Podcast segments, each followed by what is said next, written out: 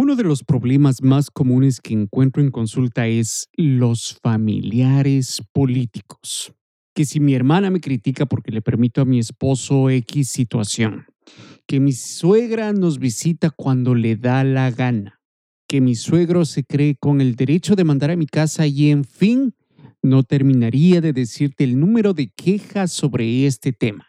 Pero si quieres aprender a trazar límites con tus familiares e incluso con tus familiares políticos, entonces escucha este episodio hasta el final. Y empezamos. Bienvenidos a Parejas sin Límites, donde aprenderás los consejos más efectivos y las herramientas más útiles para mejorar tu relación de pareja. Ahora permíteme presentarte a su anfitrión, el licenciado José Villafuerte, psicoterapeuta, autor y coach de parejas. Hola mi amigo, mi amiga que me sintonizas en este momento, te doy la cordial bienvenida a Parejas sin Límites, donde aprenderás los consejos más efectivos para ponerle fin a los problemas conyugales más comunes, como las traiciones, el divorcio, la desconfianza y otras crisis que amenazan la estabilidad marital. Soy José Fuerte, licenciado psicoterapeuta, y me especializo en ayudar a parejas que estén seriamente comprometidas en rescatar su matrimonio. Y en este episodio número 110 te hablaré sobre cómo trazar límites con tus familiares e inclusive tus familiares políticos. Este es un tema muy común en consulta y vale recalcar que hay de todo, ¿ah? Hay los buenos familiares y los no tan buenos. Y al parecer en nuestra cultura hispana, latina y basada en mi experiencia profesional y personal, es notable el término enredo o lo que en inglés se llama enmeshment, que significa que los límites entre miembros de una familia y otra son permeables. En palabras simples, no hay filtros. Sabemos todos sobre todos. Conocemos los problemas de la tía, de la abuela, de los primos, etcétera, etcétera, etcétera. O lo que equivale a estar en boca de todos. Recuerdo cuando niño que vivíamos en la casa de mis abuelos paternos. Al lado vivía una de mis tías. La casa de más abajo le pertenecía a la otra y prácticamente era una comunidad pequeña donde vivíamos en la misma zona por lo menos seis familias. Una práctica que continúa hasta el día de hoy en las familias latinas.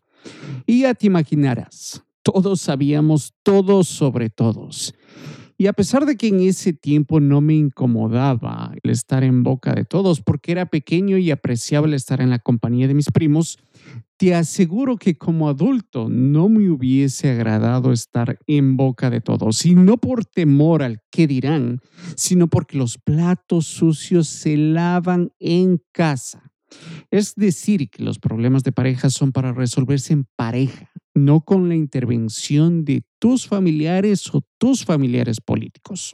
Y a pesar de que nuestros familiares, ya sean de tu propia familia o de la familia de tu pareja, puedan tener las mejores intenciones de ayudarles, tener buenas intenciones no es suficiente. Para ayudar efectivamente a una pareja se necesita de conocimiento y de la experiencia necesaria la cual está solamente en manos de un profesional cualificado. Por lo tanto, y a la hora de resolver conflictos de pareja, el hablar con tus familiares o tus familiares políticos sobre lo que está pasando en tu relación no es aconsejable, así sea que ellos tengan mucha experiencia en el ámbito del amor. Su consejo no va a ser necesariamente el más acertado. ¿Por qué? porque su experiencia refleja solamente su vivencia. Y además, que el error más grande y que lo he visto comúnmente en consulta y que es algo involuntario es exactamente ese, el que las parejas comparten sus problemas, sus problemas de su relación con sus familiares. Ah, es que le conté a mi mamá sobre el problema y me dijo que haga esto o que haga aquello. Y con esto quiero empezar el primer tip. No envuelvas a tus familiares o tus familiares políticos en tus problemas de pareja. Como dije antes, los platos sucios se lavan en casa. A no ser que estés en una relación abusiva donde tu pareja te agrede física o psicológicamente, entonces es obvio que necesitarás el apoyo de tus familiares y amigos para salir de esa relación abusiva. Caso contrario, si estás lidiando con problemas de comunicación, finanzas, la crianza de los hijos, insatisfacción sexual, el balance del trabajo y la familia, una infidelidad, etcétera, entonces te recomiendo que busques la ayuda de un profesional cualificado para lidiar con esos problemas. Y si gustas saber más sobre eso, te recomiendo que escuches el episodio número 53, donde te hablo de cómo escoger a un psicoterapeuta. ¿Y por qué no es recomendable el compartir los problemas de pareja con tus familiares? Te preguntas, porque por más objetivos que ellos sean sobre el problema, tendrán la tendencia a ponerse en contra de tu pareja. No en todos los casos, por supuesto, pero sí en la gran mayoría.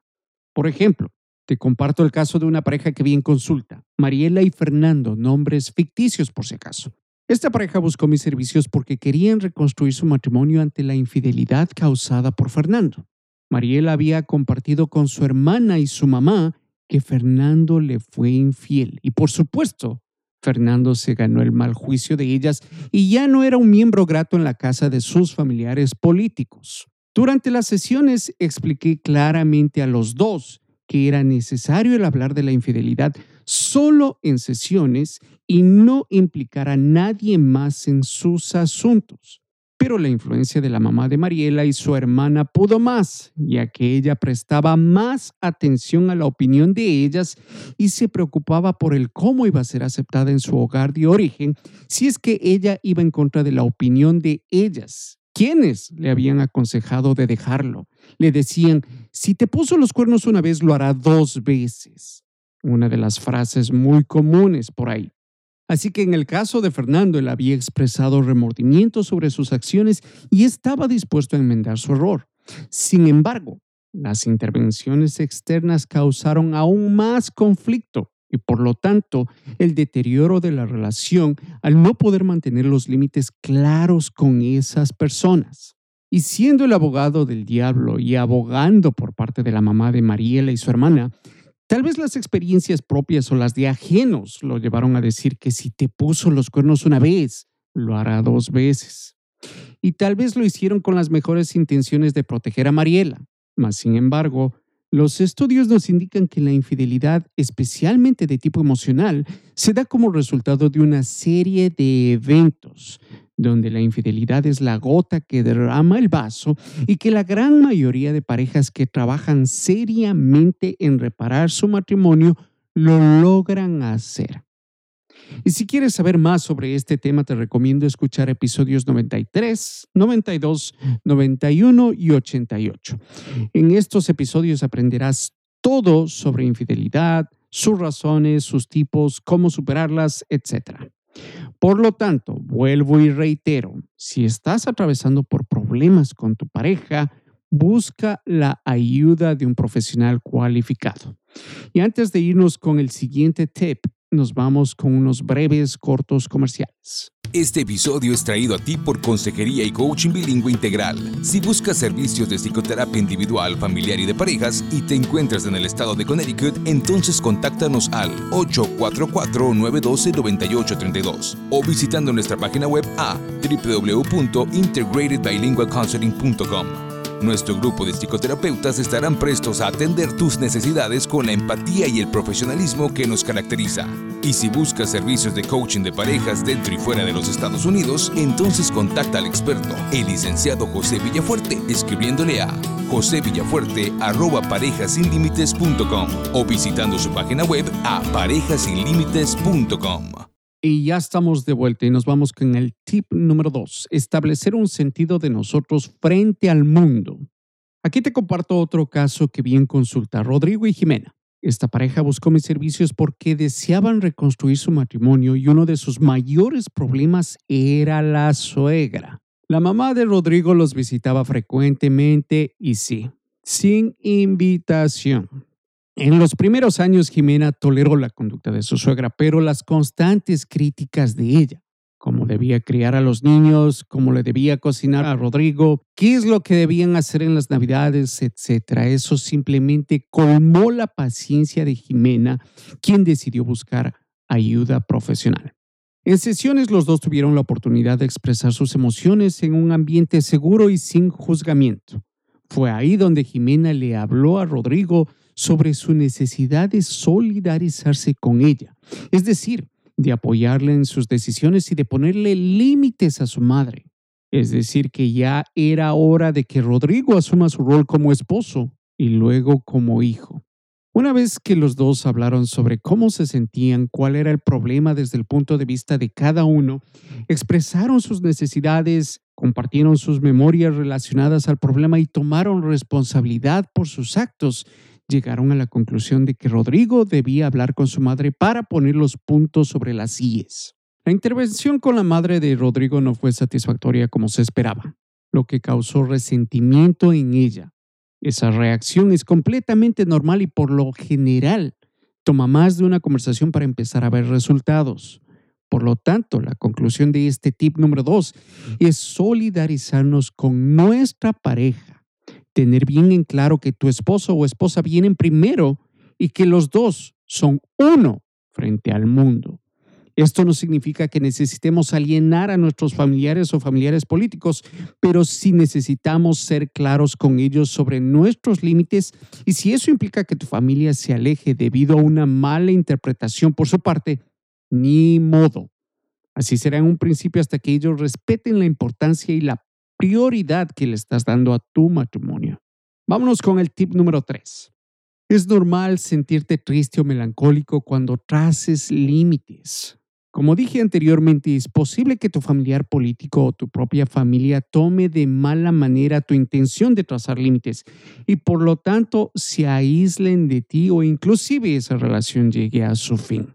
Pero no te precipites, porque puede ser que, como en el caso de Rodrigo, su madre se resintió con él, pero después de otras conversaciones, ella finalmente entendió que debía respetar los límites trazados por Rodrigo y Jimena. Y si a la final esa relación con ese familiar llega a su fin, eso no significa que estuviste mal en trazar los límites. Lo que significa es que experimentarás la pérdida de esa relación, lo cual mejorará con el tiempo. Pero a la final deberás darte cuenta que fue por una causa mayor que trazaste esos límites y esa causa es tu matrimonio y la solidaridad que le debes a tu pareja. Y bueno, espero que este episodio sea de tu provecho. No te olvides de compartirlo con las personas que se puedan beneficiar de esta información. Y si aún no eres parte de mi grupo de Facebook Matrimonios sin Límites, únete hoy mismo con tan solo buscar el nombre Matrimonios sin Límites. Somos una comunidad de matrimonios que busca mejorar sus relaciones día a día. Si te unes hoy, encontrarás cantidades de información que posteo todos los días sobre relaciones de pareja. Y bueno, te agradezco infinitamente por escucharme. Quiero que sepas que tu opinión y puntaje en iTunes son muy beneficiosos para este tu show. Con tu opinión no solamente estás ayudándome, sino que también estás ayudando a un sinnúmero de personas que pueden beneficiarse de la misma información. Y si tienes alguna pregunta o te gustaría que realice un tema en particular, escríbeme a josevillafuerte.parejasinlimites.com. Y conmigo hasta una próxima. Saludos. Gracias por escuchar el podcast de Parejas sin Límites. Y asegúrate de dejarnos tu opinión, puntaje y de suscribirte al show. También visítame en parejasinlimites.com para escuchar más episodios donde aprenderás las herramientas más prácticas que te ayudarán a mejorar tu relación de pareja de una forma simple y eficaz. El tema cubierto en este episodio es entregado a ti con el entendimiento de que ni el anfitrión ni los invitados están dando consejería profesional pertinentes a casos particulares. Si tú piensas que necesitas apoyo o servicios, no dudes en buscar ayuda.